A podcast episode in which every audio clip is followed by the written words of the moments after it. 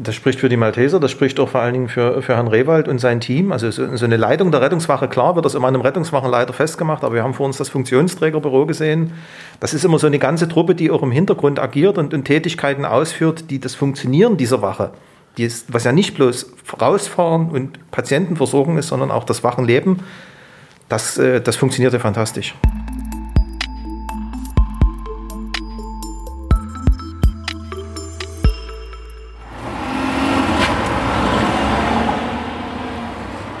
Ich wäre ja dann mal froh, wenn die Ampel auf grün schalten würde. Dann ginge das ein bisschen schneller. Bei dem Wetter vor allem. So, jetzt. Sehr gut. Ah. Ah, dann mal los.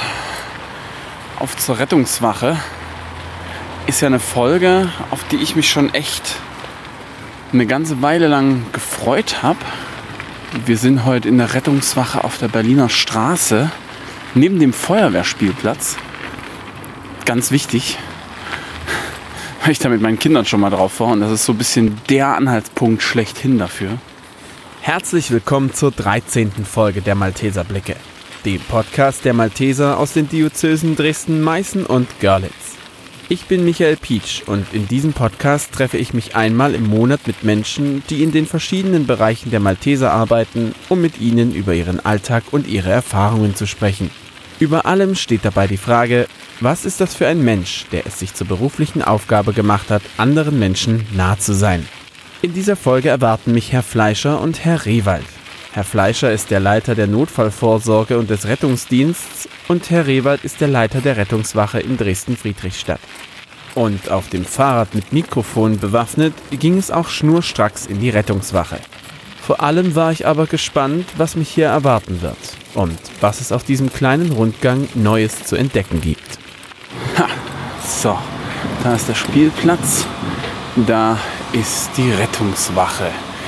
Nur 31. Natürlich gleich neben der Baustelle. Jetzt muss ich natürlich nur gucken, wie ich reinkomme. Klingeln wir mal.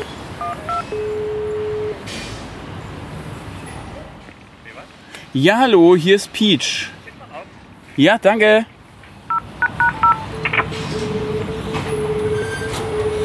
Oh, das Tor geht auf.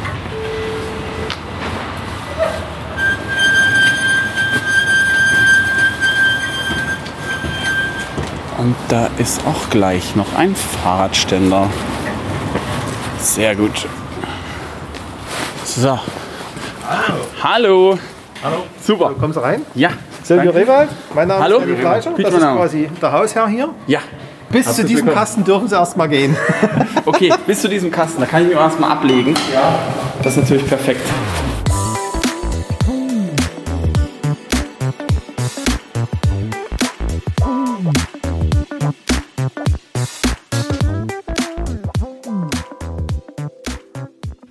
Wir begannen mit der Einsatzgarage der Rettungswagen, die sich beim ersten Anblick als etwas enttäuschend herausstellte. Hier. Ja. Hier, hier, ist alles, hier ist alles weg. Ja, in der Tat. Die sind äh, fast täglich alle im Einsatz. Und jetzt in dem Moment, wo wir gerade hier sind, ist kein einziges Fahrzeug da. Das ist in der Rettungswache manchmal so. Aber das ist schade. Ich wollte, also wirklich, ich wollte gern so ein, also kein Blaulicht, das habe ich mittlerweile gelernt. Das, das macht nicht Tatütata, sondern das Martinshorn wenigstens haben. Das kriegen wir bestimmt trotzdem hin. Wir haben ja hier noch zwei Reservefahrzeuge stehen. Sehr gut. Ähm, ich sehe hier ganz viele Rohre. Wofür sind diese Rohre denn überhaupt da? Das ist äh, unsere Absauganlage, also sprich, wenn die Fahrzeuge reinfahren, dastehen ähm, und dann zum Einsatz raus müssen mit, mit ja, relativ kaltem Motor, wird der Dieselruß, die geht automatisch mit dem Tor an. Wenn das Tor aufgeht, geht die Absauganlage an. Und dann wird der erste Schwung Dieselruß und Dieselabgas aufgefangen, abgesaugt, sodass das hier in der Halle ähm, umherfliegt. Das ist natürlich clever. Da- An sowas muss man natürlich auch denken bei so einem riesen, riesen Ding. quasi einen Magneten. Ja, mit dem Magnet ist er am Fahrzeug verbunden, fährt dann bis vor mit und äh, wird dann ausgelöst. Und nach einer Minute, anderthalb Minuten schaltet sich die Anlage wieder ab.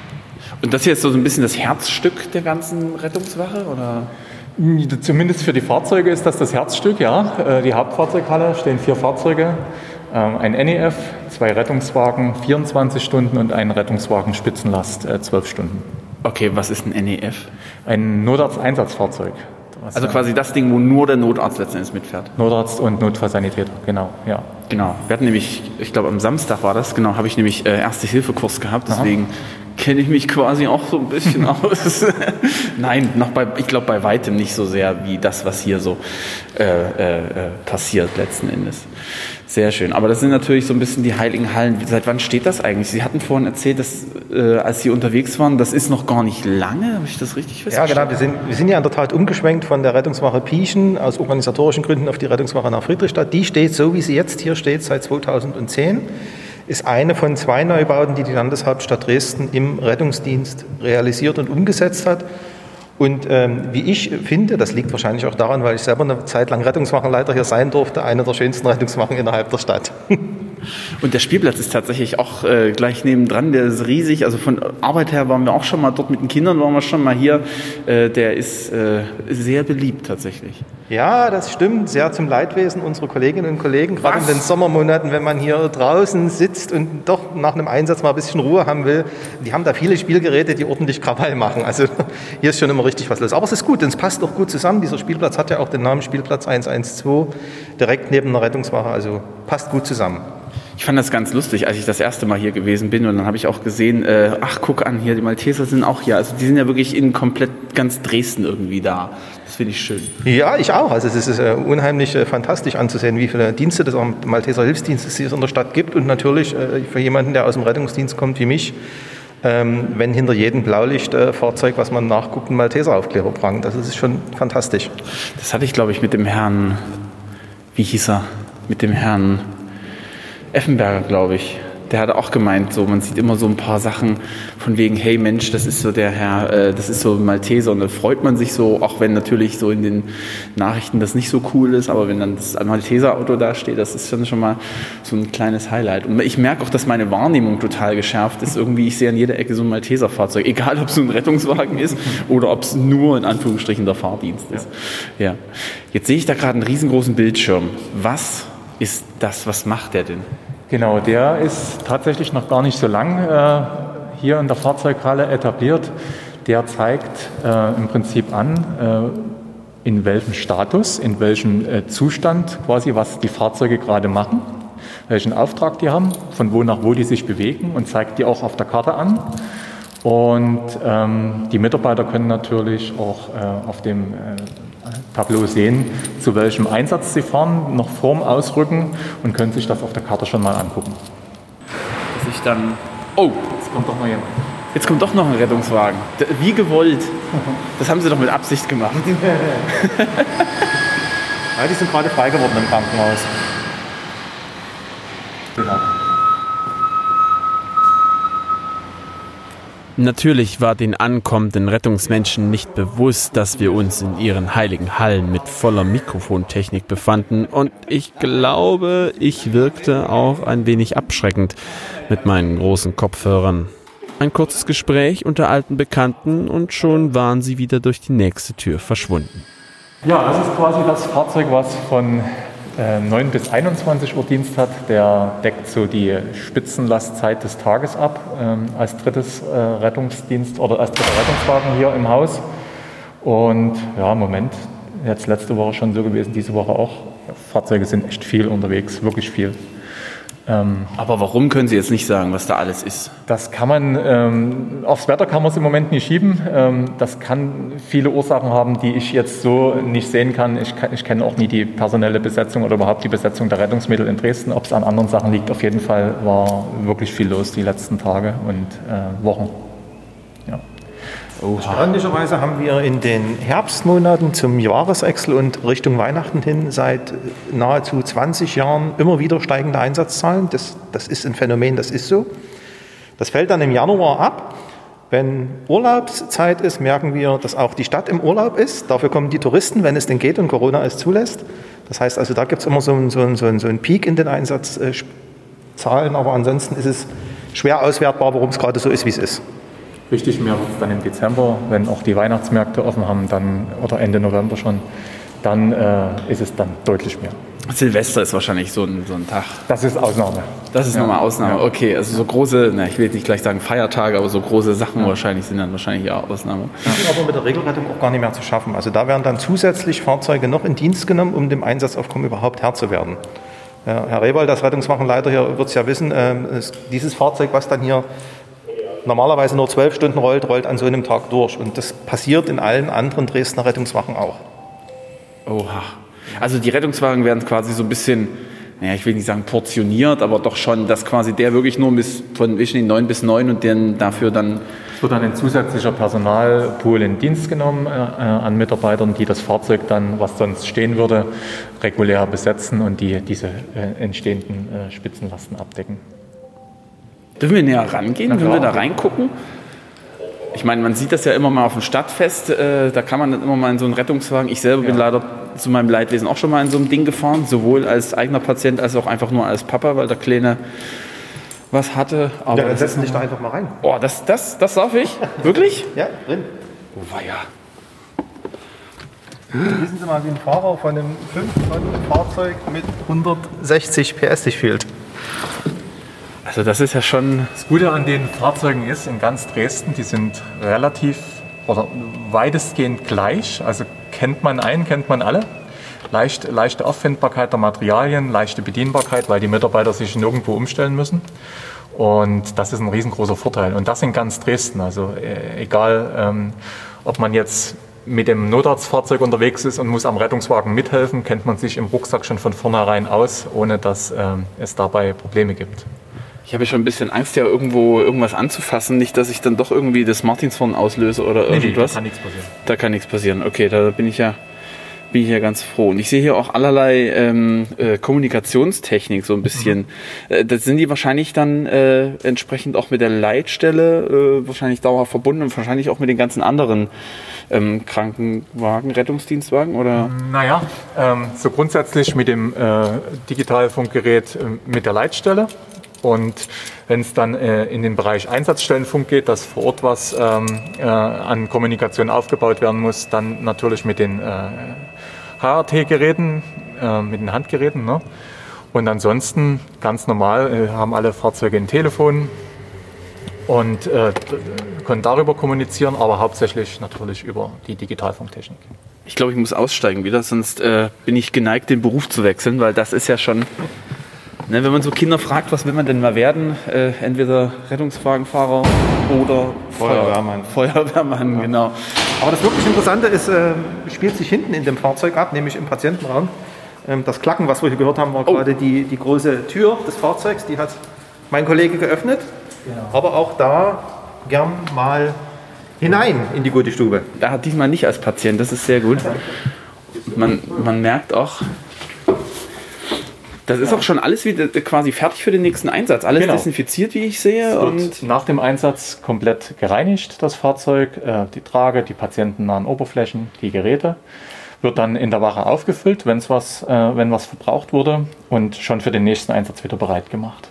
genau, die Kollegen sind ja quasi rausgekommen. Das machen die dann, waren sie wahrscheinlich dann noch vor Ort im Krankenhaus direkt? Im ja? Krankenhaus, die Fahrzeuge haben führen noch alle Desinfektionsmittel mit. Es sei denn, es muss eine richtig große Desinfektion gemacht werden, dann äh, muss das hin, kommen wir dann noch dazu in der Desinfektionshalle gemacht werden. Ah, okay. Das ist natürlich sehr, sehr spannend. Gut, hier habe ich auch wieder Angst, dass ich irgendwas kaputt mache. Aber so das ein oder andere, das kenne ich. Ich habe auch mein Zivi im Krankenhaus Ja. gemacht. Von daher, Alles wirklich dresdenweit äh, gleich, ein riesengroßer Vorteil. Egal, ob das der, die, die Packordnung vom Rucksack ist, vom Kinderkoffer ist, ähm, die Geräte haargenau gleich, auf allen Fahrzeugen genau so. Und das Einzige, was sich jetzt so ein bisschen unterscheidet, wir als Malteser Hilfsdienst, wir rüsten unsere Mitarbeiter noch mit, äh, mit Gaswarngeräten aus am Rucksack. Sprich, ähm, wenn vor Ort äh, eine CO-Lage ist, also eine, eine CO-Konzentration, die man so nicht merkt, das gibt es ja hin und wieder aus verschiedenen Gründen, dann springen die Warner an und die Mitarbeiter können sich noch schnell genug und äh, ja, in respektable Weite zurückziehen. das ist ja das ist tatsächlich interessant. Wo, wo gäbe es denn da so eine Fälle, dass da so eine CO-Lage wäre? Na, es gab eine Zeit lang auch in Dresden ähm, so defekte Heizungsanlagen. Ne? Ah, haben wir im okay. Umland auch ganz, ganz oft, ähm, wo man ähm, hinkommt und jemanden ist schwindlig oder jemand ist bewusstlos, man kann es noch gar nicht so richtig und ist eigentlich mitten in der Gefahr mit den äh, äh, Geräten. Äh, die springen schon sehr früh an mit der Vorwarnstufe, sodass die Mitarbeiter gut geschützt sind. Oh, gruselig. Das ist ja wirklich, wirklich. Kommt aber selten vor. Das ist gut, das ist gut. Und das mit dem Kinderkoffer ist tatsächlich was, was ich auch erst in der Weiterbildung hatte. Das Ja. Mhm. wusste ich vorher gar nicht, dass es das gibt, dass man da nochmal so spezielle Sachen hat, was Kinder angeht tatsächlich. Das fand ich ganz interessant, das da auch nochmal neu zu lernen. Mhm. Genau. Also von daher bin ich da auch recht safe, wenn da irgendwas mal auf Arbeit passieren sollte. Oder meinen Kindern, wer weiß. Ja. Ich glaube, hier mal das Martinshorn. Sie merken schon, ich bin da voll drauf fixiert anzumachen. Sie haben Ich da vorhin schon drin gesessen. Sie hätten ja noch mal auf den Schaltern gucken können, ob Sie sie gefunden haben. hier dieser gelbe. Ist das der? Das ist, ähm, also die ähm, Anlage ist grundsätzlich so gekoppelt, dass das Martinshorn allein nie funktioniert. Das heißt, nur in Kombination mit dem Blaulicht. Ah, okay. Wenn, man, wenn man das jetzt schon mal einschaltet und sich das Auto anguckt, äh, weiß man natürlich auch, warum das Sinn macht, weil das blinkt und Ah. blitzt an allen Ecken und Enden. Das ist auch bewusst so gemacht, dass die Autos eben wirklich auffallen. Definitiv, vor allem wenn sie rauskommen, ne? das ist ja auch nochmal, ich meine, das ist zwar eine riesengroße Auf Ausfahrt hier, hier, aber gleich gegenüber die Baustelle letzten Endes. Das kann ich mir natürlich auch sehr gut vorstellen. Das kann auch manchmal echt gefährlich werden, wenn da nicht sofort was ist. Ja. Und wenn wir das Martinshorn jetzt hier in der Halle einschalten würden, müssten wir hinterher wahrscheinlich alle zum Ohrenarzt gehen. Das, außer Sie natürlich mit Ihren Kopfhörern, aber uns zweien will ich das ein Stück weit ersparen. Glauben Sie mir, das ist unheimlich laut. Ja, das ist ja, bewusst ja, so laut. Ähm, Und wir würden es jetzt auch gar nicht eingeschaltet bekommen, weil die Kollegen haben vorbildlicherweise den Fahrzeugschlüssel am Mann. Die haben den also mitgenommen und ohne diesen geht an diesem Auto außer das Blaulicht ein nie viel. Das, da gibt es extra Punkte heute quasi. Sozusagen. Die haben sich die Pause dann redlich verdient, wenn sie alles richtig gemacht haben. okay, jetzt ist der Ich habe Pitch. das auch bewusst so gebaut, dass sozusagen sollte es mal bei dem Ausfahren der Fahrzeuge einen Defekt an einem Tor geben. Jemand, der ohne Schlüssel- und Transpondersystem unterwegs ist, nur bis hierher kommt. Also der kommt nicht weiter. Das sehen wir hier daran, dass dann einfacher Knauf ist. Und wenn wir die Tür jetzt zumachen, Ach, da kommen wir gar nicht, weit- kommen wir gar nicht raus. dann kommen, wir, dann kommen wir nicht raus. Es sei denn, Sie haben natürlich da was. wir dürfen das. Hurra! Und so ist es mit vielen, mit vielen Türen hier im Gebäude so. Es gibt überall diese Schaltkästen, die die Transponder auslesen. Aber das ist schon erhöhte Sicherheit, kann das sein? Ja, und das ist ein Gebäude der kritischen Infrastruktur. Das heißt also, das sind Gebäude, die auch noch funktionieren müssen, wenn flächendeckend der Strom ausfällt, wenn Dresden äh, unter Hochwasserbedingungen zu kämpfen hat, wenn eine Bombe um die Ecke gefunden Das muss funktionieren.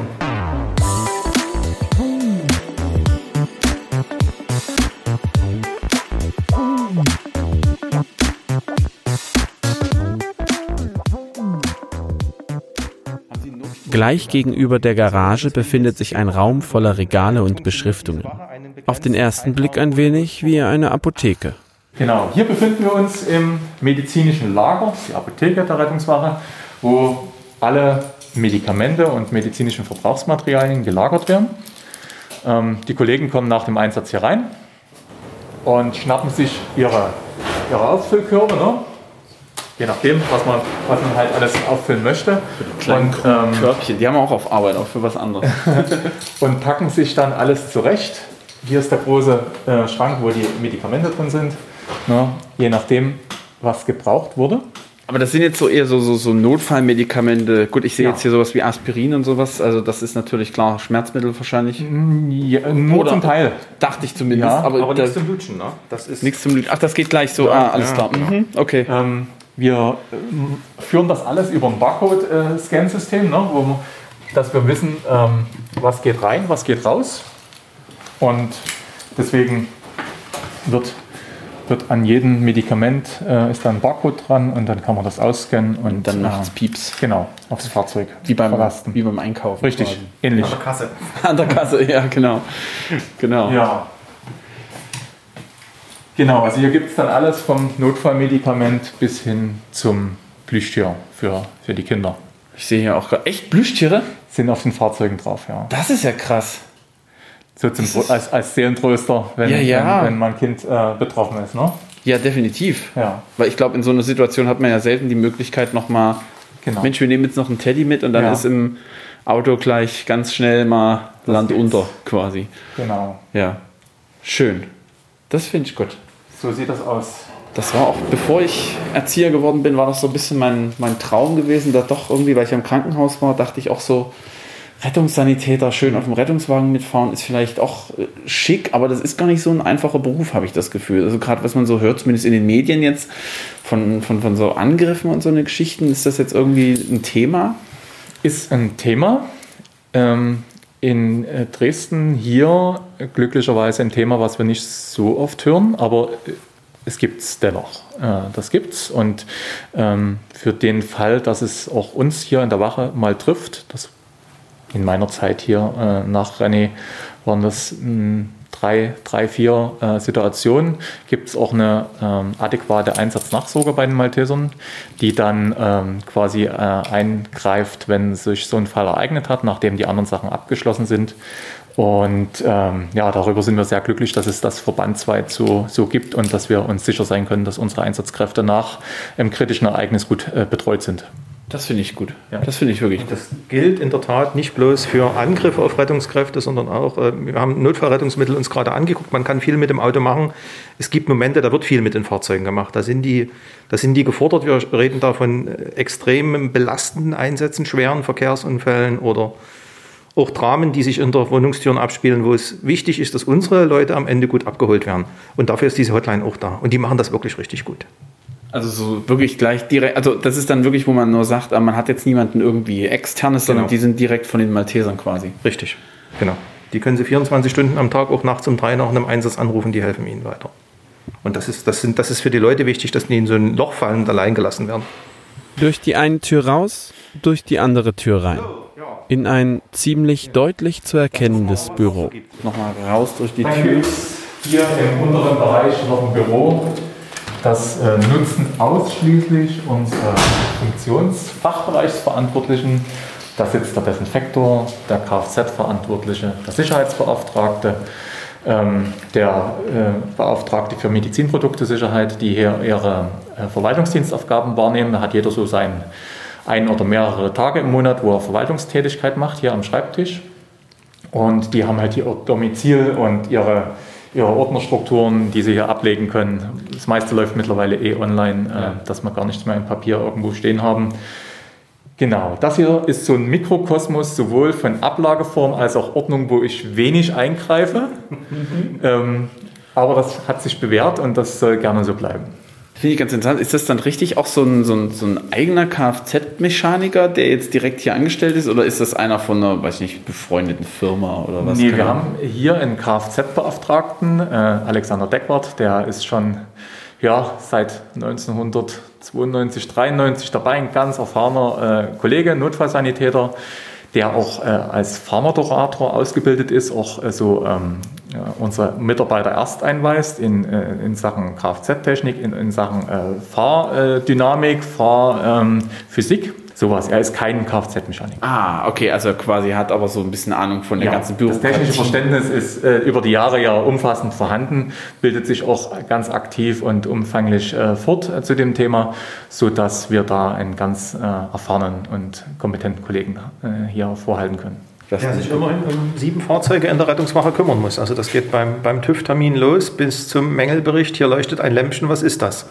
Der wird das nicht selber reparieren, aber er kümmert sich darum, dass eingeschätzt wird, kann mit dem Auto weitergefahren werden, muss es in die Werkstatt, wenn ja, in welche Werkstatt, wann, zu welchem Zeitpunkt. Wir haben ja gerade ein aktives Rettungsmittel gesehen, dafür gibt es ein Kontingent an Reservefahrzeugen hier in der Wache. Das muss dann natürlich alles auch geplant werden.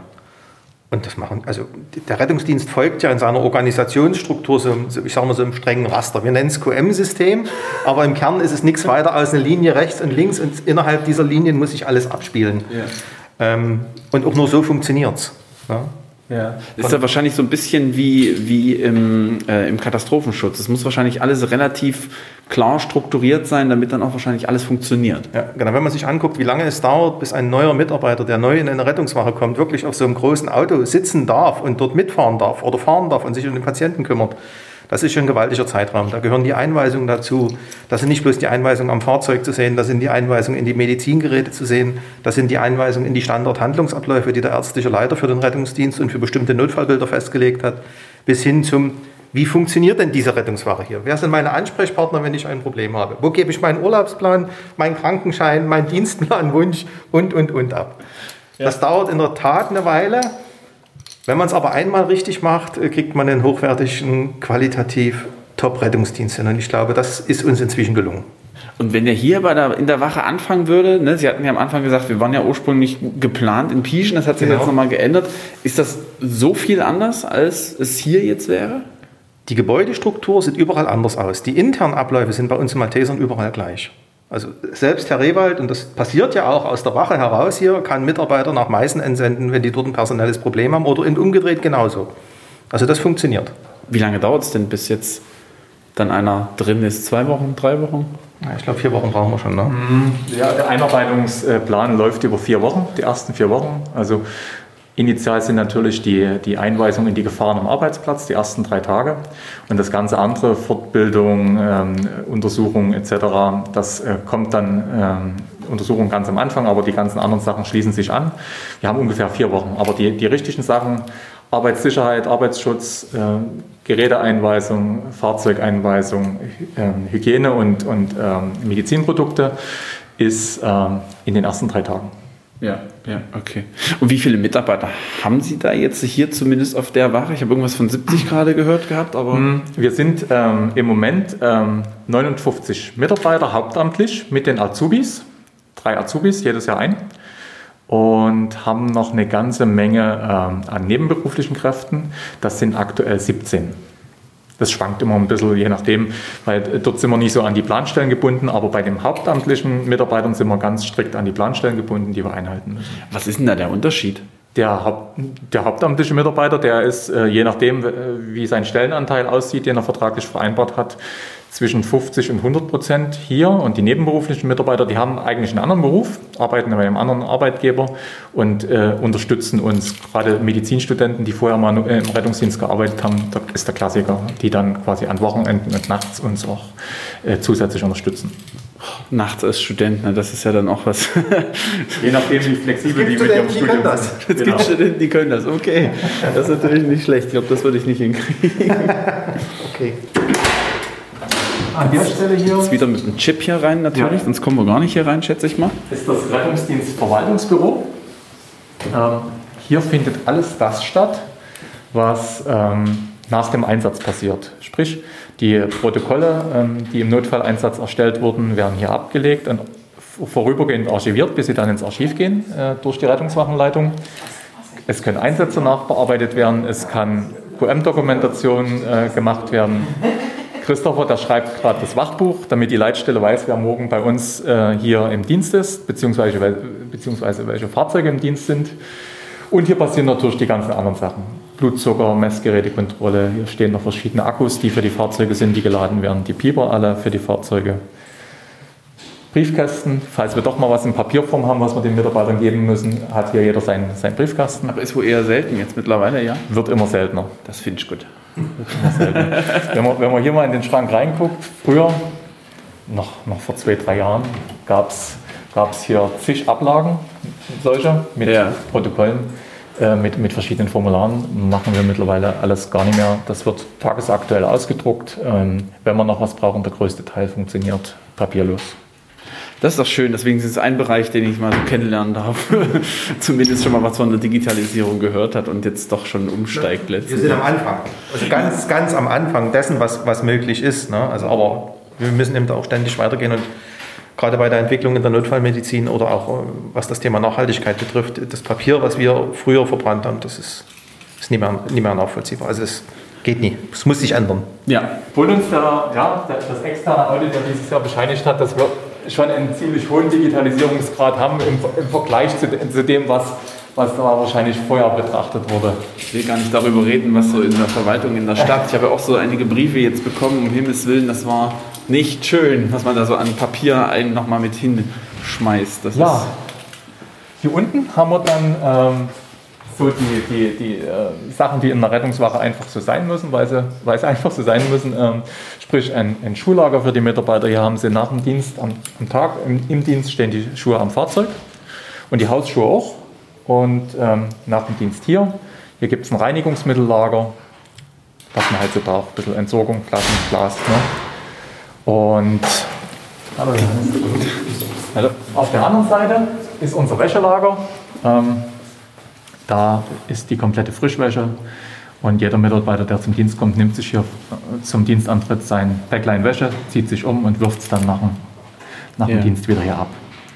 Aber Umkleide ist das natürlich jetzt noch nicht, schätze ich Nee. mal. Aber hier hängen schon auch schon ganz schön viele ähm, Jacken. Das sind Genau. wahrscheinlich die, die jetzt aktuell gerade im Die Gebrauch sind. aktuell in, in Benutzung sind und ähm, das darf nur hier unten hängen.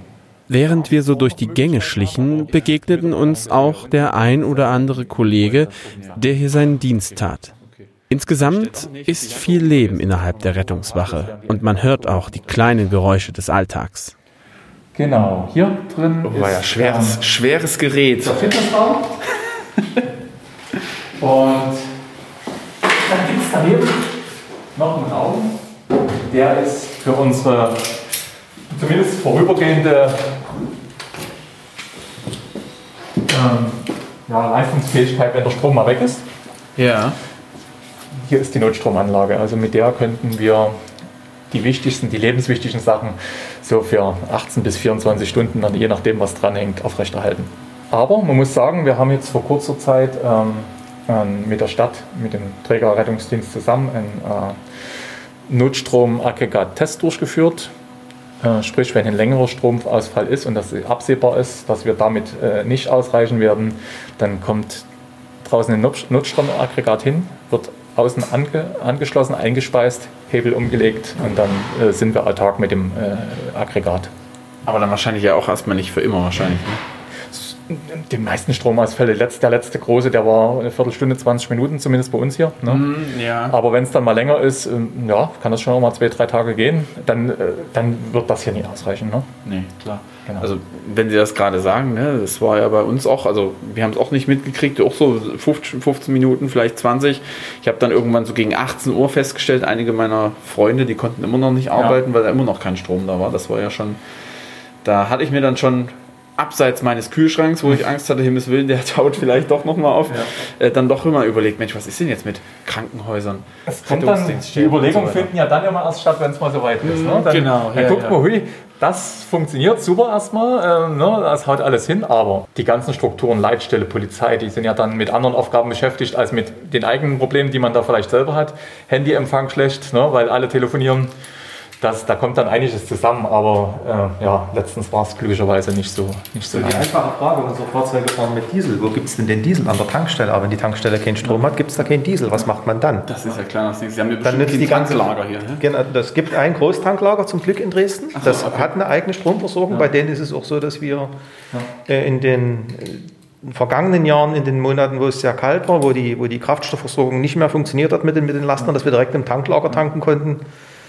Aber das, das sind schon Dinge, die fallen einem dann, wie Herr Rewald sagt, meistens erst dann auf, wenn es soweit ist. Ne? Wo wir dieses Jahr den Test ja äh, äh, gemacht haben äh, mit dem Notstromaggregat, selbst dort sind Sachen aufgefallen, ähm, die glücklicherweise jetzt ähm, keine Rolle mehr gespielt haben. Da wurde dann an verschiedenen Stellen nachgebessert baulich. Ähm, das, war, das war gut, wenn man das ab und zu mal ausprobiert. Das glaube ich sehr gerne. Und jetzt hier der Sportraum, der ist wahrscheinlich jetzt, äh, ich weiß nicht, wie lange machen denn die, die Mitarbeitenden hier ihren Dienst sozusagen? Also da müssen die, wenn die das sowas hier dann dabei haben, die müssen sich ja irgendwie fit haben oder vielleicht die, ich will jetzt nicht gleich sagen Langeweile, aber schon die Arbeitszeit quasi sinnvoll nutzen, schätze ich mal. Genau, also die, die Dienste sind ähm, bis auf den einen ähm, äh, Innendienst, den es hier gibt, so für die Reinigung und für die, für die Fahrzeugaufbereitung, Fahrzeugerhaltung gibt es einen Dienst, der ist acht Stunden. Alle anderen Dienste sind äh, zwölf Stunden, also entweder tags oder nachts. Und ein Dienst auf einer Außenwache ist 17 Stunden. Ähm, in der Zeit, wenn Sie die Möglichkeit haben, so einsatzbedingt, können Sie sich hier äh, betätigen. Ähm, gibt es mehrere Möglichkeiten, mit, entweder mit dem Handel noch mit dem Gerät, mit, mit dem äh, Stepp, äh, da Sachen zu machen.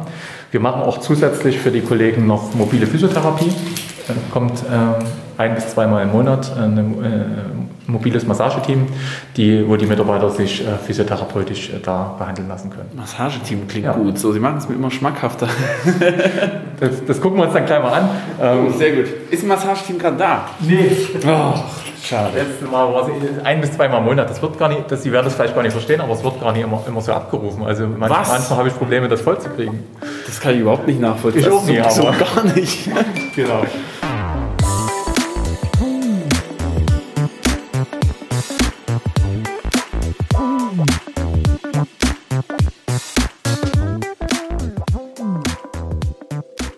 Oha, Hier hinten äh, noch mehr Autos. haben wir jetzt unsere Reservefahrzeuge stehen. Äh, quasi ein Notarzteinsatzfahrzeug, komplett gepackt, ähm, sofort startklar. Ohne, ohne Umschweife. Es muss bloß äh, das Tablet zur Datenerfassung getauscht werden und dann geht's los. Hey, jetzt haben Sie gerade die Klappe aufgemacht. Oh, das blinkt gleich und blendet und. Ach, jetzt kann man auch mal ausmachen. Okay, das ist natürlich effektiv. Ja. Auch die sind alle äh, von der Bauweise gleich, also Reservefahrzeug genau wie das aktive Fahrzeug jetzt. Die haben genau die gleichen Geräte und gleichen Rucksack, gleichen Kinderkoffer. Dort drin ist noch eine Thorax-Kompressionsmaschine, gibt es in Dresden auf allen Rettungsmitteln, ähm, sodass man sich äh, ja, von Fahrzeug zu Fahrzeug überhaupt nie umstellen braucht. Und wenn ein Fahrzeug defekt ist oder irgendwie ähm, anderweitig ausfällt, ist man innerhalb von fünf Minuten wieder startklar. Das ist auch so ein Ding gewesen. Also, äh, ne, was, wenn gesagt wird, es geht immer um Zeit, Zeit, Zeit, das Ja. ist natürlich genau das, ist genau das letzten Endes. Es muss Ja. alles vorbereitet Ja. sein. Es es ist an den Stellen ist das echt gut. Und da haben wir auch einen Trägerrettungsdienst, der dort ein sehr großes Interesse hat. Und das ist ja ein Punkt, dass man voll ausgerüstete Fahrzeuge stehen hat, die dann ähm, nie lang äh, brauchen mit Umräumen und, und irgendwelchen Sachen beachten. Ja. Ne? Da muss ich aber doch mal nachfragen. Ich meine, auf den ganzen Autos sieht man natürlich jetzt das Malteser-Logo letzten Endes. Was ist denn da jetzt der Unterschied, wenn da vielleicht, keine Ahnung, Johanniter draufsteht oder DAK oder sehen Sie, ich hoffe, dass, es, dass das auch sowas gibt, dass das dort drauf steht. Wa- wa- wa- Was macht denn da den Unterschied aus, dass man da eben sagt, nee, die kriegen eben die Fahrzeuge oder die, die Rettungsstelle und so weiter und so fort? Naja, der Rettungsdienst ist ein Wettbewerb. Ein Wettbewerb, wie man ihn sonst nur aus der Industrie kennt. Äh, Das heißt also, alle fünf Jahre wird diese Dienstleistung europaweit ausgeschrieben. Das hängt damit zusammen, dass die Umsatzvolumen, die innerhalb dieser fünf Jahre bewegt werden, äh, einen Schwellwert überschritten haben, wo, wo das europäische Recht sagt, das ist eine Dienstleistung, die muss vergeben werden. Wir bewerben uns als Malteser auf die Dienstleistung wie jeder andere. Und in vielen Bereichen gelingt es uns, diesen Zuschlag für diese Dienstleistung zu bekommen. So auch jetzt hier in Friedrichstadt ganz aktuell. Der Vertrag wäre zum 31.12. ausgelaufen. Wir haben den neuen Vertrag für fünf plus zwei Jahre vor 14 Tagen erst bekommen. Also ganz großer Erfolg, Riesenerfolg für uns, weil erstens brauchen wir die Schilder nicht von den Autos runterkratzen. Das wäre total misslich, aber was noch viel blöder ist, äh, man würde die Menschen verlieren, die in den Wachen arbeiten. Also wenn wir ja gerade von diesen knapp 70 Leuten reden, die wären dann ab Januar, wenn wir es verloren hätten, eben keine Malteser mehr, sondern irgendjemand anders. Und das wollen wir natürlich nicht, deshalb legen wir viel, viel Arbeit und auch Hirnschmalz in das Thema Rettungsdienstvergabe rein. Offenbar auch ganz erfolgreich, weil sonst würde man wahrscheinlich nicht so viele Fahrzeuge mit Malteserschildern sehen. Aber grundsätzlich sind die Fahrzeuge im Eigentum desjenigen, der den Rettungsdienst beauftragt. In diesem Falle ist das die Landeshauptstadt Dresden. Die beschafft die Fahrzeuge, bespricht mit uns, wie sie aussehen sollen. Also welches Gerät, welche Trage, wie schreitet die Entwicklung der Notfallmedizin fort, was, was müssen wir vielleicht an der Ausstattung ändern. Und dann kaufen die die und geben die uns und sagen sie, hier, hast du, kannst du fahren. Sehr komfortabel, weil die Investitionskosten gerade für so ein großes Fahrzeug äh, liegen aktuell um die 200.000 Euro ohne medizinische Ausstattung. Das ist schon viel Geld. Definitiv. Aber ich sag mal, eine Landeshauptstadt, die hat natürlich auch ein Interesse daran, dass ein, äh, Rettungs, äh, ja, dass ein Rettungsdienst natürlich in der Stadt auch vorhanden ist letzten Endes. Ne? Ja, grundsätzlich nicht bloß die Stadt, sondern jeder Rettungsdienstträger in Deutschland. Das ist völlig egal, ob das jetzt die Landeshauptstadt ist, ob es sonst eine, eine kleinere Gebietskörperschaft wie ein Rettungszweckverband oder ein Landkreis ist. Rettungsdienst ist Daseinsvorsorge und von daher muss der gut funktioniert und strukturiert funktioniert funktionieren. Jetzt kommt da ein Auto vorbei. Was, was, das ist jetzt ein anderer, aber will der hier rein? Nee, nee. Der hat die hier rein. Das ist ein Kollege, der für uns im Organtransport tätig ist. Der wird bloß was abholen hier oder vielleicht haben die gerade einen Einsatz.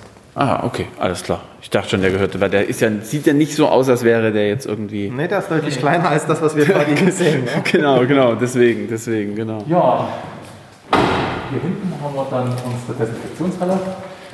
Oha, das sieht natürlich jetzt auch nochmal spannend aus. Hier ist ja alles in Edelstahl Ja, quasi. Die Halle wird im Prinzip dazu genutzt, äh, um die Fahrzeuge nach dem Einsatz, nach, speziell nach Infektionseinsätzen wieder aufzubereiten, also zu reinigen, zu desinfizieren, aufzufüllen. Und natürlich ähm, in dem Bereich muss man alles in Edelstahl haben, dass es äh, äh, keimmindernd ist und ordentlich abgewischt werden kann. Und ähm, das ist hier der Fall. Ähm, wir haben zusätzlich noch eine AdBlue-Tankanlage mit installiert, weil ähm, die mit den Kübeln, äh, die Fahrzeuge brauchen mittlerweile, äh, haben, brauchen alle AdBlue und mit den 10 Liter Kübeln, da wird man in, bei den großen Autos nicht so wirklich fertig. Deswegen hier ein 1000 Liter Gebinde, da, da, da bezahlt man ungefähr 20 Prozent von dem, was man an der Tankstelle bezahlt. Wenn, okay. wenn man so ein Ding nimmt. Ne? Das ist natürlich nicht Wie, schlecht. wie, lange, wie lange reichen die 1000 Liter? Das wäre jetzt mal meine Frage an dich. Mittlerweile reichen sie ein, ein halbes, dreiviertel Jahr, seit wir nur noch alleine hier tanken. Genau, ja. Die haben wir jetzt ganz frisch bestellt. Wer kam denn noch mit dazu, wenn Sie sagen alleine? Wir hatten vorher die äh, Rettungswache in Pieschen und in Leupen. Die hatten bisher noch keine Tankanlagen, haben aber jetzt nachgerüstet und die haben vorher hier mit getankt. Jetzt tanken wir nur noch alleine. Wie ist denn das? äh, Die, die ähm, Rettungsstelle muss ja wahrscheinlich auch selbst gereinigt werden. Machen das die Rettungsleute selbst oder gibt es dafür jetzt auch, ja, kann ich mal, also bei uns in der Einrichtung kommt dann immer ab 16 Uhr ist dann jemand da und fängt dann an, die Schule zu putzen. Ja. Letzten Endes, was ein wahnsinnig wichtiger Job ist, gerade in der Kindereinrichtung. Ja. Und ich weiß nicht, ist das hier auch so oder wird sich das geteilt? Wir machen das äh, auf, zwei, auf zwei Arten. Es gibt eine Unterhaltsreinigung durch eine Firma, wie dann bei Ihnen in der Schule, ähm, analog dazu, die die Wache komplett reinigt, die Sanitäreinheiten reinigt und natürlich ähm, unsere Mitarbeiter haben auch noch so den einen oder anderen Auftrag, Müll rausbringen, abends mal die Küche ein, äh, äh, Spülmaschine einräumen, mal drüber wischen in der Küche, so die Kleinigkeiten, aber nichts Großes, das macht alles die Unterhaltsreinigung. Das war nicht immer so. Ich kann mich an, an den, in den Zeiten äh, ganz früher, so äh, vor den 2000er Jahren, haben wir das früher alles selber gemacht. Oh, ja. Wenn Sie sagen vor den 2000er Jahren, seit wann sind Sie denn jetzt quasi hier? Oder so generell bei den Maltesern und äh, vielleicht auch Rettungssanitäter? Seit, ich persönlich seit 98 äh, als Rettungssanitäter hier angefangen, dann zeitnah danach den Rettungsassistenten gemacht, dann ganz viele Jahre so gearbeitet als Rettungsassistent, ähm, Lehrrettungsassistent, Praxisanleiter. Und bin dann 2010 hier Stellvertreter für René gewesen, äh, als äh, stellvertretender Leiter und seit 2013 kommissarischer Leiter, seit 2015 berufen äh, als Leiter und habe dann irgendwann 2000. Jörg, warte, komm durch. Einmal durch. Kein Problem, man merkt, hier wird auf jeden Fall die ganze Zeit gearbeitet. Irgendwann 2019 noch den Notfallsanitäter gemacht. Ja. So zu dem, was hier so tagtäglich ansteht. War eine spannende Zeit, so das nebenbei zu machen, wenn man auch schon gar nicht mehr so richtig aktiv im Geschäft drin war. Aber hat, hat trotzdem äh, wunderbar funktioniert. Ja. Und Herr Fleischer, Sie haben ja dann wahrscheinlich gewechselt, wenn er sagt, dass er jetzt quasi Ihren Job übernommen hat. Seit wann sind Sie denn bei den Maltesern? Ja, ich habe äh, 1993 bei den Maltesern angefangen, als, auch als Rettungssanitäter. Das war damals so der Einstieg, um in diesem Notfallmedizin-Geschäft Fuß zu fassen. 1995 dann den Rettungsassistenten gemacht und dann war die logische Folge, auch in die Ausbildung zu gehen, also selber Rettungsassistenten auszubilden. Ähm, bis Anfang der 2000er, wo es dann darum ging, ähm, auch mal i- in anderen Projekten mitzuarbeiten. Ich konnte dann sozusagen aus dem rein operativen Dienst in den äh, administrativen Dienst mitrutschen und dort viele Sachen auch bewegen. Bis 2010 das wirklich meine eigene Rettungswache war, die ich als Leiter leiten durfte, allerdings nur ganz kurz, weil mein Chef dann die Idee hatte, dass es äh, mit dem Verwaltungsteil doch ganz gut aussehen würde bei mir und äh, er hat mich dort weiter gefördert und gefordert und ja, so dass ich also 2013 aus dem aktiven Dienst raus musste und seitdem in der Landesgeschäftsstelle für die Organisation des Malteser Rettungsdienstes grundsätzlich zuständig bin. Und in dem Atemzug aber immer, deshalb habe ich auch noch den Transponder für die Wache aus den alten Zeiten, der hat man mir noch nie weggenommen, äh, kann ich hier schon mal wieder rein, weil das, das ist meine Stammwache gewesen. Hier habe ich viele Jahre selbst gearbeitet. Ich kenne auch noch sehr, sehr viele Kollegen, viele Gesichter sind auch für mich neu, die ich heute schon gesehen habe, aber es ist immer wieder schön herzukommen. Das glaube ich sehr gerne. Also das ist ja schon so ein bisschen was, ne, wenn man so in die alte äh, Heimstätte und jetzt mal ganz unter uns, wie hat er sich gemacht? Er macht das fantastisch. nee, wirklich. Also, das glaube ich ja. gerne, na klar. Weil Rettungswache leiten ist manchmal auch wie ein Sack Flöhe hüten und das, das kann er ganz gut. Ja, ich habe ja schon gehört, Sie haben ganz viele Ausbildungen gemacht. Praxisanleiter mache ich bei mir auf Arbeit tatsächlich auch. Also Praxisanleiter für Erzieher, das ist dann natürlich auch nochmal eine zusätzliche Aufgabe, gerade diese ganzen neuen und manchmal vielleicht auch überengagierten Leute dann äh, vielleicht. Und ich glaube, kann mir gut vorstellen, im Rettungsdienstbereich ist das wahrscheinlich auch nochmal so ein Ding. Um Himmels Willen, fahrt ein Stück runter Ja. vielleicht. Ne? Es geht um denjenigen, den wir hier gerade eben abholen und vielleicht nicht unbedingt um euch oder irgendwie sowas. Das hat ja der, der Praxisanleiter hat ja mit der Notfallsanitäterausbildung eine ganz neue Bedeutung bekommen. In der, in der Zeit, wo Rettungsassistenten ausgebildet wurden, waren die ein Jahr in der Schule, ein Jahr Praxis, dann wurden die begleitet ne, ähm, und viel mit denen gemacht. Aber ähm, jetzt ist es ja so eine, eine Blockausbildung, die aus äh, äh schulischen, klinischen und Rettungswachenteil besteht, über drei Jahre, wo die Praxisanleiter auch äh, deutlich äh, tiefer eingebunden sind. Und ja, wir machen jedes Jahr einen Bewerbertag, wo wir uns die Azubis für das laufende Jahr im März für, das, für September dann aussuchen, auswählen. Und dann ähm, geht das los. Die Praxisanleiter äh, werden äh, den Azubis zugeordnet und umgedreht ähm, und ähm, ja, über drei Jahre dann aktiv begleitet mit vielen Praxistagen, mit vielen Praxisstunden, kommen wir dann gleich noch dazu, Ausbildungsraum etc. Und ich glaube, so wie das jetzt im Moment hier äh, insgesamt aufgestellt ist, sowohl personell als auch ähm, so von den äh, Bedingungen, ist das äh, ja ziemlich perfekt schon mittlerweile.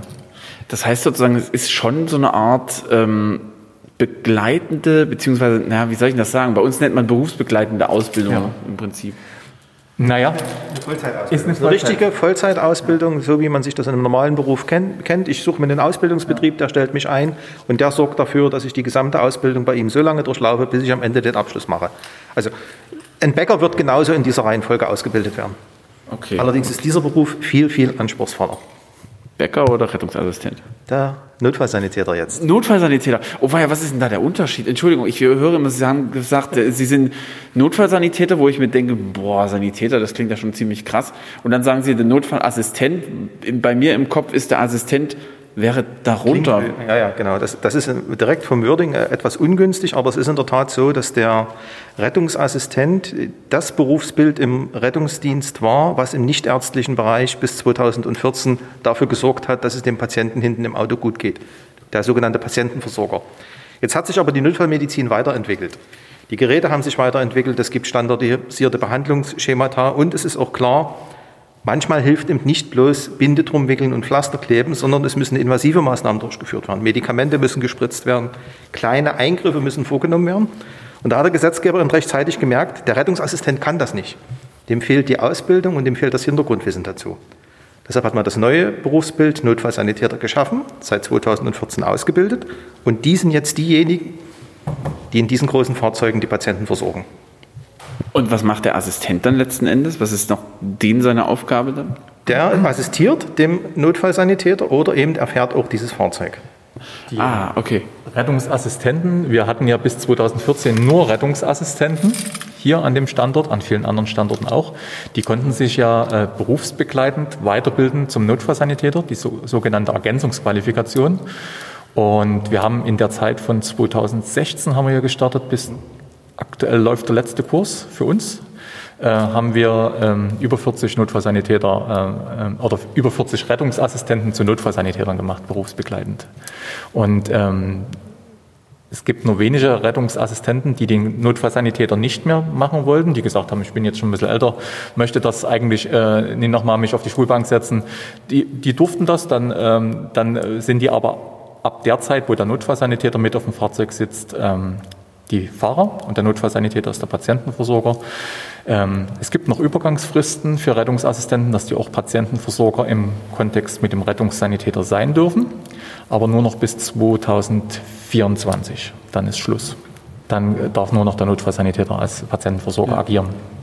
Und Sie sind ja quasi im aktiven Dienst hier immer unterwegs. Jetzt muss ich doch nochmal nachfragen. Sie sind im administrativen Dienst, habe ich das richtig, richtig. verstanden? Genau. Darf ich es wieder so umschreiben? Das ist mittlerweile eine Phrase, ich glaube, die habe ich in jeder Folge. äh, Sie sind quasi derjenige, der den Anführungsstrichen den langweiligen Bürojob hat oder Sie sind quasi auch noch viel unterwegs? Naja, ähm, als langweilig würde ich meinen Bürojob nie bezeichnen, eher als eine Herausforderung, weil ich in der Tat nicht äh, bloß die Dresdner Rettungswachen zu, zu administrieren habe, wenn man es so nennt, sondern meine Aufgabe ist es, mich um die gesamten Rettungswachen der Malteser in, in Sachsen, also in diesem Bereich der Diözesösen Dresden, Meißen und Görlitz zu kümmern.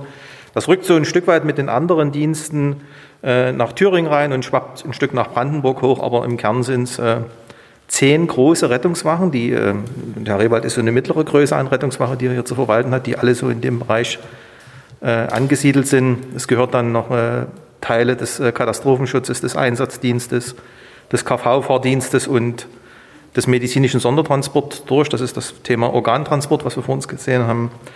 Ähm, langweilig ist das nie. Eher eine Herausforderung.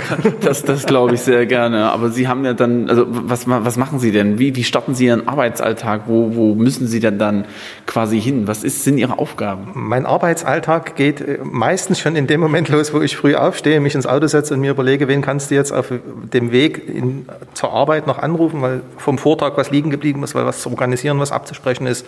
Es ist viel situatives Handeln.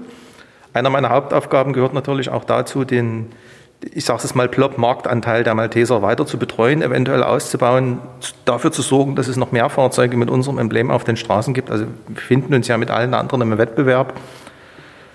Und ansonsten ist es auch äh, viel, viel Reaktion auf äh, eintreffende Ereignisse. Ja. Wie zum Beispiel ein Stromausfall in ganz Dresden das und kann, noch darüber hinaus. Das kann, genau, das kann auch ein Thema sein, richtig.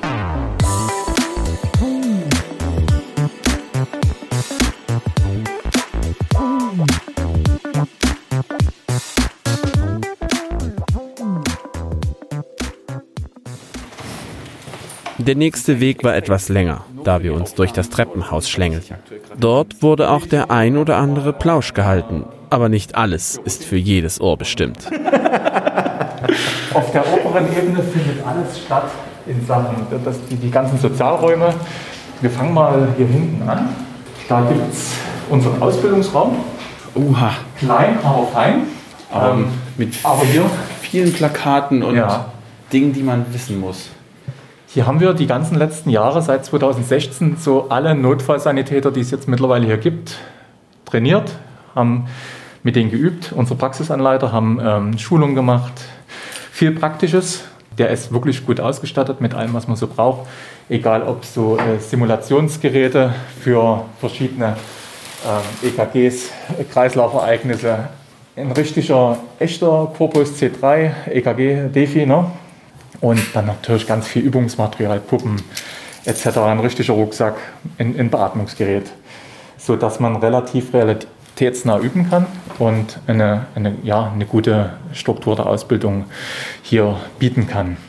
Ja, Ansonsten gibt es natürlich jederzeit die Möglichkeit für die Azubis, die, äh, unsere, unsere Langzeit-Azubis, die hier über drei Jahre ausgebildet werden, sich zu belesen, ihre Bildungsaufträge, die sie von den Praxisanleitern bekommen haben, äh, durchzuführen, auszuführen. Und hier sitzen natürlich auch die Praxisanleiter und machen sich Gedanken ähm, über die Struktur, die sie äh, quasi jetzt äh, mit den Azubis ähm, besprechen und beüben wollen. Ist ja auch ganz viel Fachliteratur. Ja. Das ist natürlich schon was, wo man sagen muss, meine Güte, äh, da, da muss auf jeden Fall rangeklotzt werden. Und gerade wenn ich mir so die ganzen, also die Plakate hängen hier ja überall. Mhm so, also hier ist ja keine Wand ist irgendwie ohne nichts und so weiter und so fort. Also äh, das finde ich eigentlich wirklich ja. ganz schick. Und ich sehe auch hier, Retten macht, fit, macht sie fit für den Einsatz. Das sieht so aus nach dem Motto, das muss ich jetzt auf jeden Fall wissen. Äh, das sind so die Sachen, äh, auf die ich auf jeden Fall achten muss, wenn da irgendwie was genau, ist. Genau, dieses Plakat, das bildet quasi diese, diese aktuellen äh, Behandlungsschemata ähm, für den Rettungsdienst ab. Ähm, ABCDE-Schema, ne, ähm, an was sich alle äh, Rettungsdienstler äh, im Einsatz beim Patienten äh, von Anfang an halten sollen und müssen. Und Sie haben ja auch gelehrt? Ja, allerdings war der Raum damals noch ein Büro. Äh, da, da, war das noch nicht so groß. Ähm, vielleicht mal was zum, zum Erfolg dieses äh, Schemas, wie wir es gerade anwenden. Es gibt ganz, ganz wenige Rettungswachen, wo jeder Notfallsanitäter nach der Ausbildung wirklich immer den Abschluss im ersten Versuch hinbekommt. Das ist eine Wache davon. Das ist ja, aber das ist ja tatsächlich was, wo man sagen können, das ist, äh, spricht ja letzten Endes für die Malteser irgendwie. Das spricht für die Malteser, das spricht auch vor allen Dingen für, für Herrn Rewald und sein Team. Also so, so eine Leitung der Rettungswache, klar, wird das immer einem Rettungswachenleiter festgemacht, aber wir haben vor uns das Funktionsträgerbüro gesehen. Das ist immer so eine ganze Truppe, die auch im Hintergrund agiert und, und Tätigkeiten ausführt, die das Funktionieren dieser Wache die ist, was ja nicht bloß rausfahren und Patientenversorgung ist, sondern auch das Wachenleben das, äh, das funktionierte fantastisch. Gibt es überhaupt genügend Nachwuchs letzten Endes?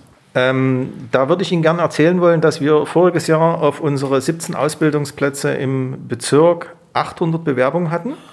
Oh. Äh, da, Da war es sehr schwer, überhaupt am Anfang zu entscheiden, äh, wen lädt man zu dem Assessment-Tag ein, den wir jedes Jahr wieder äh, gestalten, um sozusagen aus dann letztendlich 40 gefilterten Bewerbungen die zu finden, die man einlädt. Und dann wird aus dieser Gruppe dann noch ausgewählt, wer darf Azubi werden.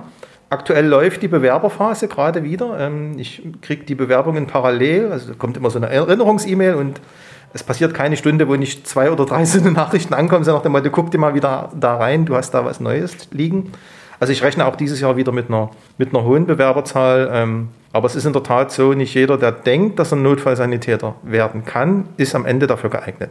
Aber das entwickelt sich manchmal auch in dem Prozess, den wir bis zu diesem Assessment-Tag auch machen. Sprich, die Verantwortlichen der Wachen müssen die Bewerbung sichten, wir Praxisanleiter müssen die Bewerbung sichten. Manchmal wird auch nachgefragt, was, was ist damit gemeint, aber es ist zum Glück aktuell noch ein, ein großer Bewerberpool, auf den wir zurückgreifen können.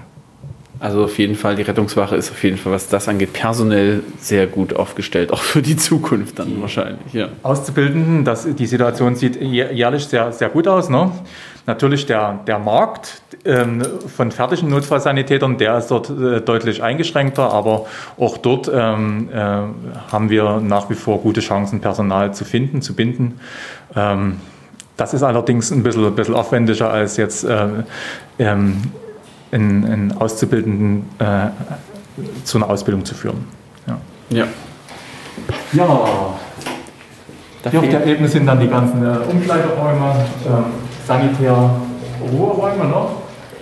Das ist dann wahrscheinlich eher so für die Nachtschicht, schätze genau. ich mal. Für die, auch für die, für die äh, Tagschichten, um mal zu ruhen, sind ja zwölf Stunden Schichten und wenn es wirklich mal eine stressige Schicht ist, ist es auch schön, wenn man in den zwölf Stunden sich mal lang machen kann, kurz.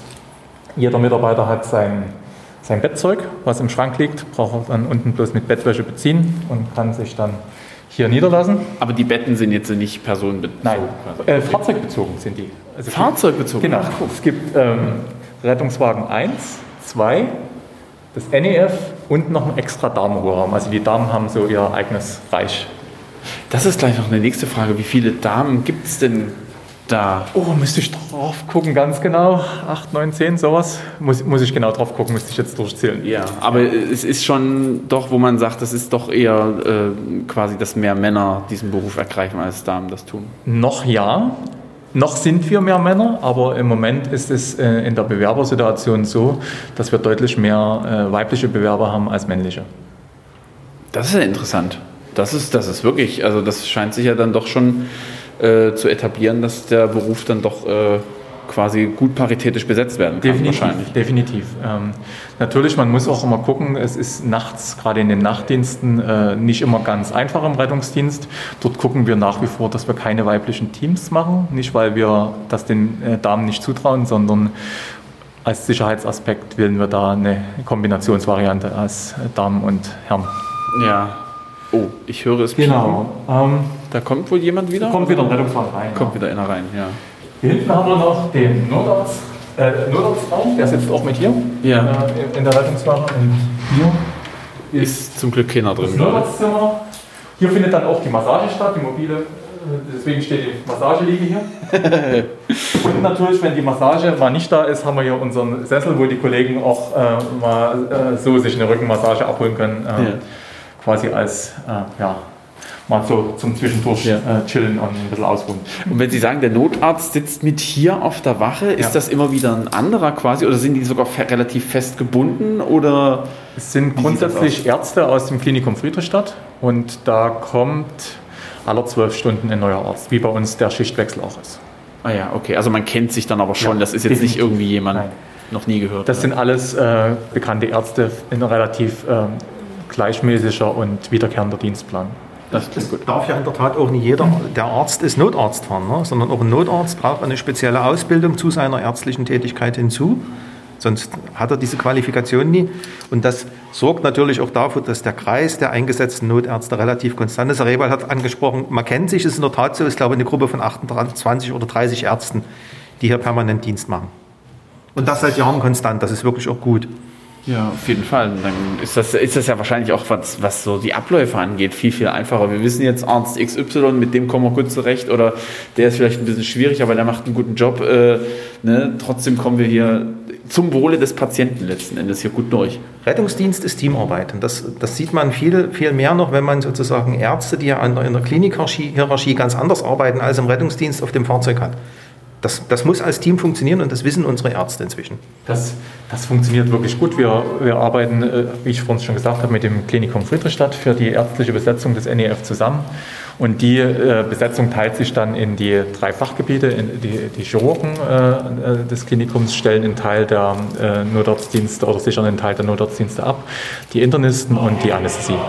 Aus den drei Fachgebieten wird, werden uns Ärzte zugeteilt. Ja, ja, super. Man hört schon, die Kollegen kommen wahrscheinlich jetzt auch gerade. Gerade, ja, ist jetzt gerade so Wechsel. Der erste äh, Tag RTW geht nach Hause. Ja. Und der erste Nacht RTW kommt. Und da wird es wahrscheinlich sowas geben wie, aha, hier guck, hier ist das und das passiert, ähm, achte mal vielleicht genau, da drauf. Übergabe am Fahrzeug. Genau, genau. Da ist ein Lämpchen aufgeploppt. Fahren wir noch tanken. genau. Genau. Ähm, hier ist unser Archiv. Oh. Wir müssen und machen das natürlich auch äh, für jeden Patienten, den wir behandelt haben, ein Protokoll anfertigen, müssen das zu, wir tun das in dem Tablet mit, mit, einer, mit einer Software, die wir dann in den äh, äh, Leitstellenrechner übertragen am, am Schichtende, müssen aber trotzdem noch Protokolle in Papierform vorhalten, ausdrucken und die werden hier archiviert. Genau. Deswegen klingt es hier jetzt auch plötzlich voll, viel, viel anders Ja, für die Hörer, genau. äh, für die Zuhörer. Das Ja. ist, äh, hier ist schon mal, hier ist schön, schön trocken, ne? Ja. als ob es hier nichts, kein Hall gäbe. Aber Genau. das Ding ist auch komplett vollgestellt. Ne? Also, Hier sind wir jetzt seit 2010 ähm, ähm, tätig mit diesem Archiv, so in der Form.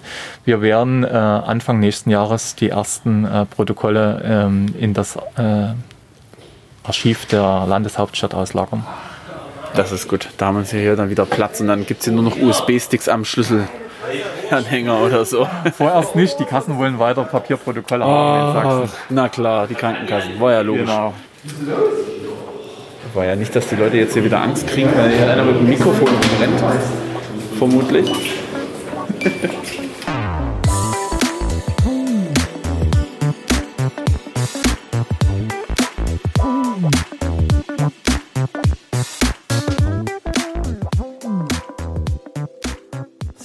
Aufenthaltsraum der Wache begann der Wechsel und damit auch das Leben. Die Mitarbeitenden sprachen sich ab und bereiteten sich auf den Feierabend und den Schichtbeginn vor. Also traten wir die Flucht in einen weniger turbulenten Raum an, das Büro von Herrn Rehwald. Ja, jetzt sitzen wir natürlich nochmal im Büro. Das ist so ein bisschen die, die große Leitzentrale, schätze ich mal, wo ja alle Fäden zusammenlaufen, denke ich. Und äh, ja, ich habe natürlich im Vorfeld noch ein bisschen recherchiert und äh, da habe ich was von einem sogenannten Telenotarzt gelesen. Der sitzt ja wahrscheinlich nicht hier im Büro, sondern tendenziell woanders. Auch wenn hier immer ein Notarzt scheinbar da zu sein scheint. Und Herr Fleischer, Sie haben ja schon gesagt, Sie können da ein bisschen was drüber erzählen. Ja, ich hoffe, ich äh, mache es jetzt nicht so ausführlich. Also es gibt in Dresden und in Sachsen zurzeit keinen Telenotarzt. Das, das gibt es hier nicht, aber es gibt diesen Telenotarzt in anderen Bereichen, nämlich immer dann dort, wo sozusagen die flächendeckende Versorgung mit Notärzten nicht so gut dasteht wie jetzt hier in der Stadt. Ne? Wir haben in Dresden nicht bloß einen Notarzt, der tätig ist, sondern wir haben, ich glaube, fünf aktuell, die täglich fahren. Äh, Wenn man sich ländliche Bereiche anguckt, dann stellt man häufig fest, dass dort nur ein oder zwei Notärzte unterwegs sind. Was macht der Telenotarzt? Der Telenotarzt ist ein an einer festen Stelle stationierter Arzt, der sich virtuell mit dem Fahrzeug und der Besatzung vor Ort verbinden kann. Das kann über einfachen Ton passieren, das kann über eine Kamera passieren, die in dem Fahrzeug stationiert ist oder installiert ist. Aber das kann auch in der heutigen Zeit so weit passieren, dass der Notarzt, der in Greifswald sitzen kann zum Beispiel, das EKG-Bild eines Patienten sieht, der in Dresden-Prolis gerade versorgt wird. Jetzt nur mal als konstruiertes Beispiel, weil die Daten äh, per Mobilfunk übertragen werden. Der Vorteil ist, dass der Notarzt nicht physisch gebunden ist in einem Einsatz, also sozusagen auf der Hinfahrt vielleicht gar nicht dabei ist, braucht er ja nicht, warum muss er im Auto sitzen, aber in der Situation, wo die Notfallsanitäter vor Ort brauchen, dazugeschalten werden kann. Per dieser Medien, Sprache, Bild und Daten, die vom Patienten kommen. Er kann dann relativ schnell entscheiden, aufgrund dem, was er sieht, was er wahrnimmt, was er dokumentiert, um welches Krankheitsbild handelt es sich. Er kann auch in, durch seine nicht physische Anwesenheit äh, bei Sachen, die unklar und kompliziert sind, auf Medien zugreifen, was man im Auto nie könnte. Google zum Beispiel. Na, also da ist ganz, ganz viel beschrieben, auch zu exotischen Krankheitsbildern, exotischen Krankheitsverläufen und kann die Leute vor Ort unterstützen. Er kann die Behandlung des Patienten so weit begleiten, bis der Patient transportfähig ist und kann den Patienten dann zurück übergeben in die Hände des Notfallsanitäters, der ihn dann ohne Notarzt in die Klinik bringt. Damit ist der Notarzt in dem Moment schon wieder frei. Wenn wir uns den Klassiker des Rendezvous-Systems angucken, wie wir ihn auch in Dresden haben, ist es ja so, dass immer zwei Fahrzeuge zum Patienten fahren, also auch der Notarzt in dem Fall schon für den Einsatz gebunden ist dann vor Ort den Patienten behandelt und dann, dann das sozusagen das Fahrzeug mit dem Notarzt frei wäre für den nächsten Einsatz. Man spart sich in der Tat das reine physische Equipment für den Notarzt. Also wir haben das Notarzt-Einsatzfahrzeug hier unten gerade in der Fahrzeughalle sehen. Es ist genauso ausgerüstet oder fast genauso wie in den Rettungswagen, was die Gerätschaften betrifft. Ähm, und man hat eine deutlich höhere Flexibilität. Nicht jeder Notarzteinsatz, der vermeintlich ein Notarzteinsatz ist, entpuppt sich beim Patienten wirklich als Notarzteinsatz, sondern ist häufig und das passiert auch, einfach umsonst.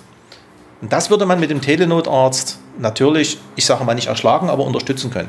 In Zukunft, dass wir in diesen in den ländlichen Bereichen häufig sehr weite Fahrtstrecken haben, wo, wenn man einen Notarzt physisch binden würde, also in Person auf dem Fahrzeug binden würde, natürlich eine längere Zeit keinen Notarzt dem Bereich verfügbar hat. Das lässt sich mit einem Not Telenotarzt, der den Transport virtuell während der Fahrt begleitet, äh, viel besser gestalten.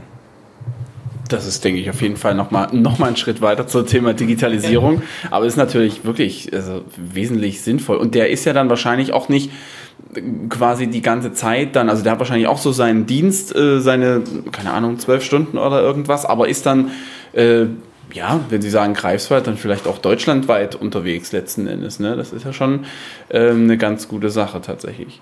Und Sie haben auch vorhin gesagt, es gibt so, ja, zwölf Stunden Schichten, die hier teilweise, teilweise 17 Stunden, das ist ja, also das, das, äh, ich mit meinen 9 to 5 quasi, da fühle ich mich ja fast schon ein bisschen schlecht, also ne, wenn man das so überlegt. Aber außerhalb dieser Dienstzeit, was machen Sie denn privat in Ihrer Freizeit? Ach, ich habe ein kleines Häuschen mit ein bisschen Garten ringsrum. Da gibt es einiges zu tun. Äh, mein Herz hängt nach wie vor an meinen Kaiserbarschen, die bei mir zu Hause unter der Treppe stehen. Und ähm, ich bin ein leidenschaftlicher Grillfan. Also ich grill, grill sehr, sehr gern.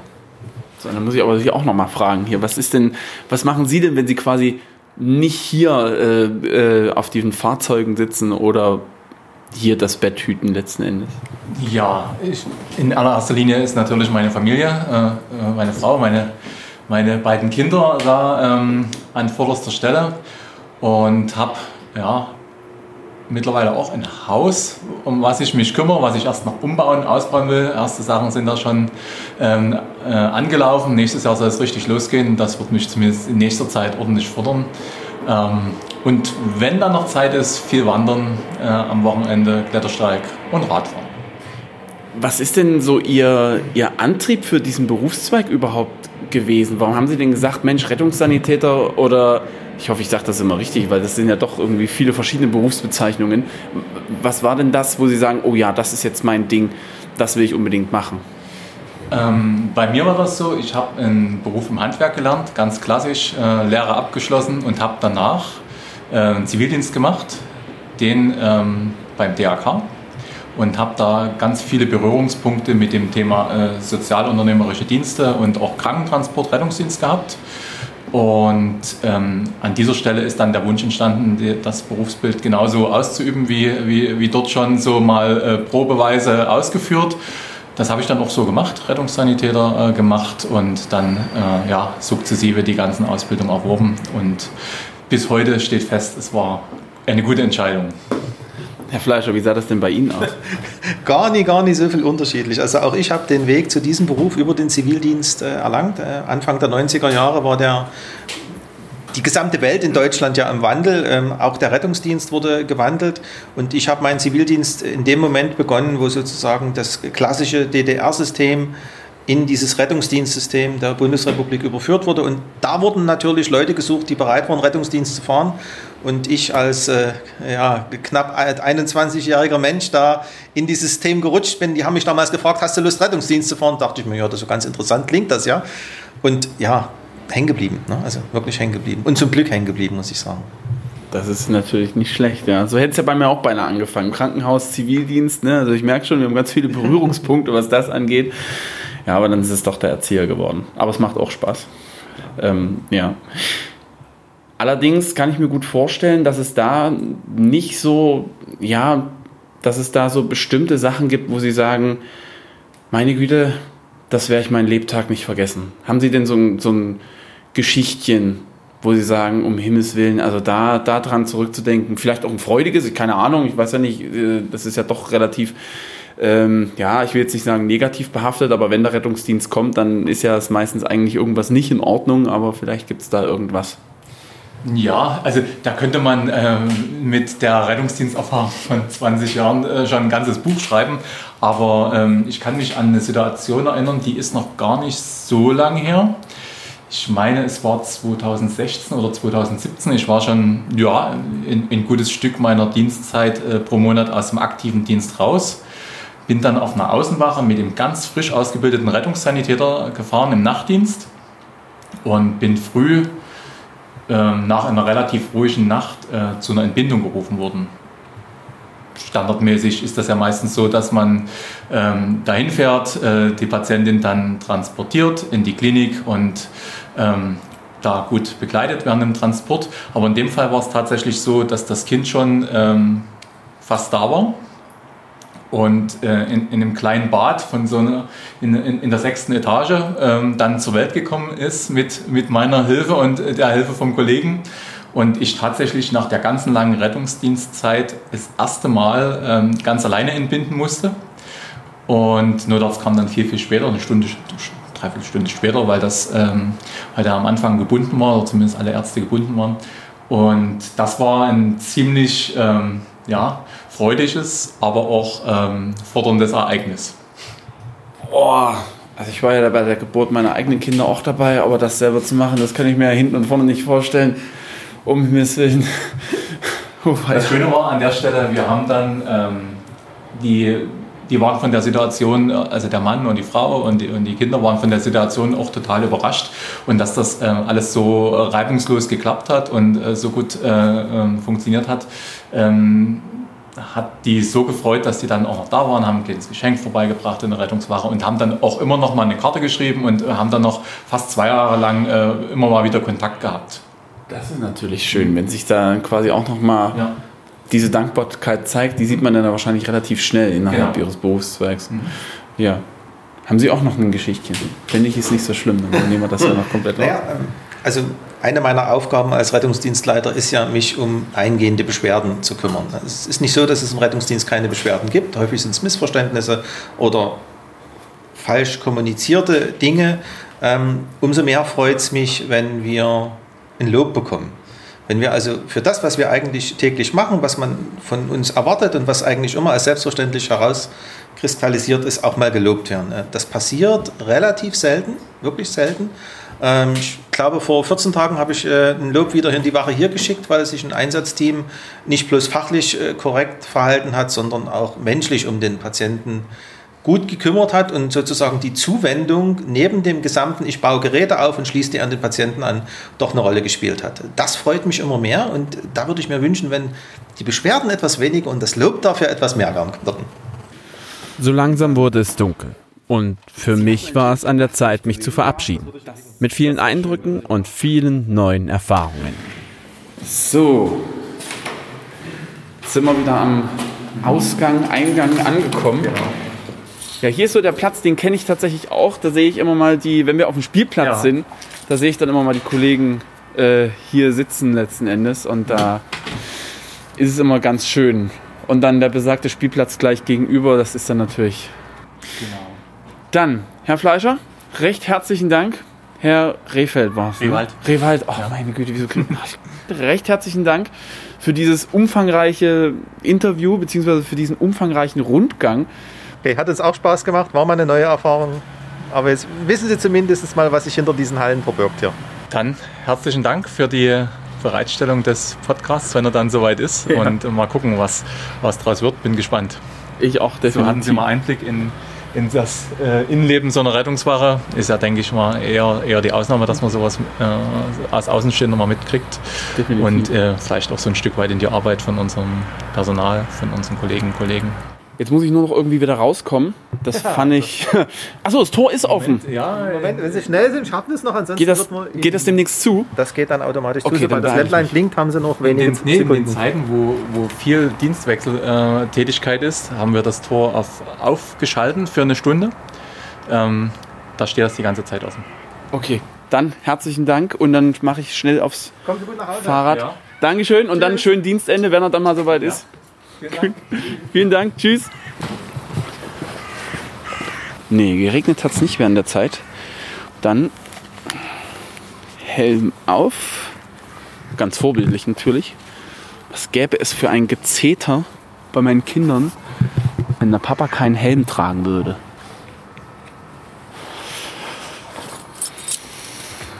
Raufgeschwungen, ab geht's nach Hause, beziehungsweise ich muss mich ein wenig beeilen, denn ich habe heute noch Chorprobe.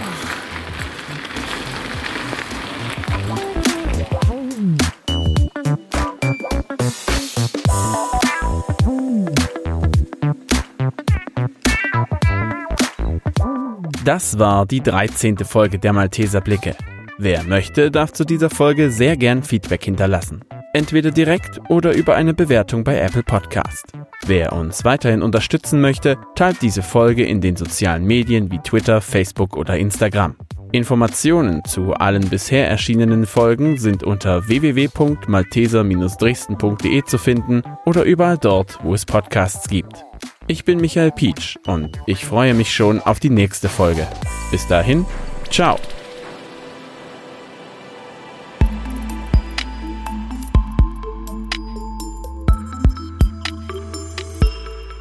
Wir sind ja jetzt endlich auch in der Reservehalle, was das angeht. Da können wir doch jetzt endlich mal das Martinshorn anmachen, oder?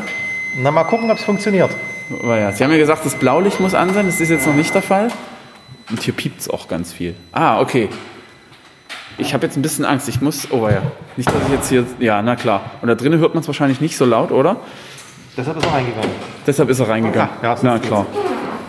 Ah, das ist Strom, Sicherungsstromkabel, schätze ich mal.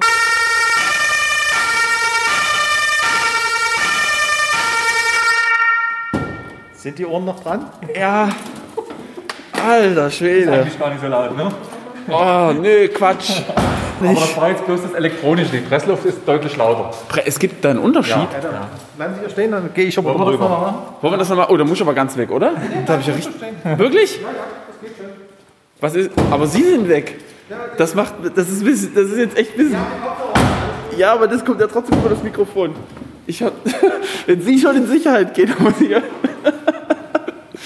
Da muss ich aber auch nochmal hier zur Seite gehen.